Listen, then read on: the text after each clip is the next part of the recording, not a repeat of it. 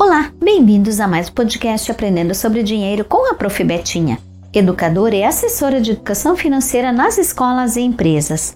Neste episódio falaremos sobre o quanto é importante construir uma base sólida com diferentes conhecimentos e experiências para entender o mundo do trabalho, as responsabilidades, os valores salariais e cursos de qualificação. Ao ingressar no ensino médio, temos em média 15 anos e geralmente concluímos aos 18 anos. Esse é um período de muitas transformações no corpo dos adolescentes, no círculo de amizades, no desenvolvimento de novas habilidades e na identificação das áreas em que se possui maior afinidade, para posteriormente decidir qual rumo seguir. Muitos jovens têm o desejo de ingressar na universidade, e é verdade que somos estimulados por familiares, escolas desde cedo a definir qual área ou curso gostaríamos de nos especializar. Essa decisão exige tempo e atenção. Todo ano são criados novos cursos, enquanto alguns deixam de existir, pois as demandas da sociedade e do mercado de trabalho variam com o passar do tempo.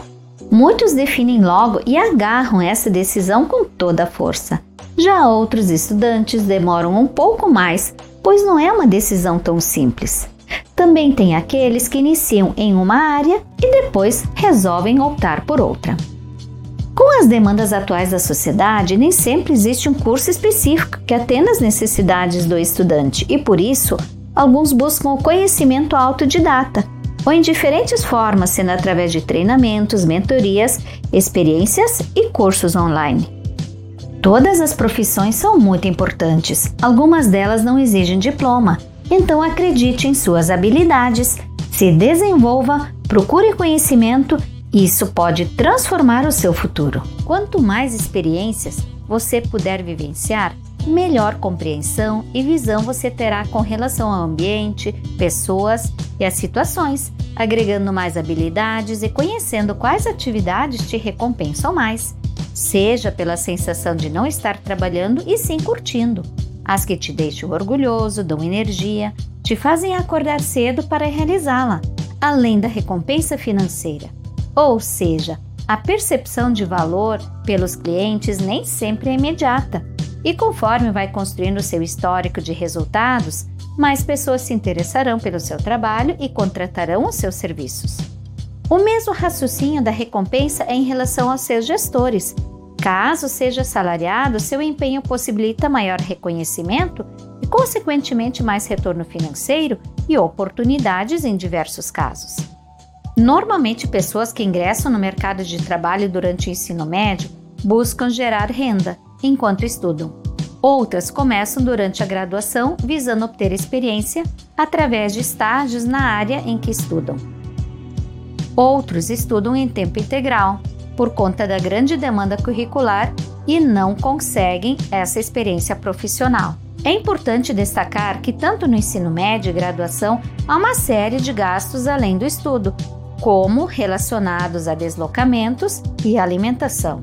No meu caso, durante o ensino médio, aos 16 anos, tive uma oportunidade de realizar um curso de 120 horas preparando estudantes de magistério para atuar com crianças de pré-escola. Não pensei duas vezes, organizei meu tempo e assumi mais responsabilidades. E assim estudava de manhã e trabalhava três tardes garantindo a minha primeira renda. Isso foi muito gratificante. Sempre me recordo que ajudei meus pais e o produto que comprei com meu primeiro salário. E você?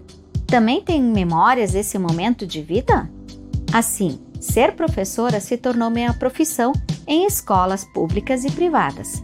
Percebemos que também é comum termos engenheiros, advogados, administradores e demais profissões atuando em diferentes áreas de sua formação, pois identificaram maiores oportunidades e resultados nesse outro caminho.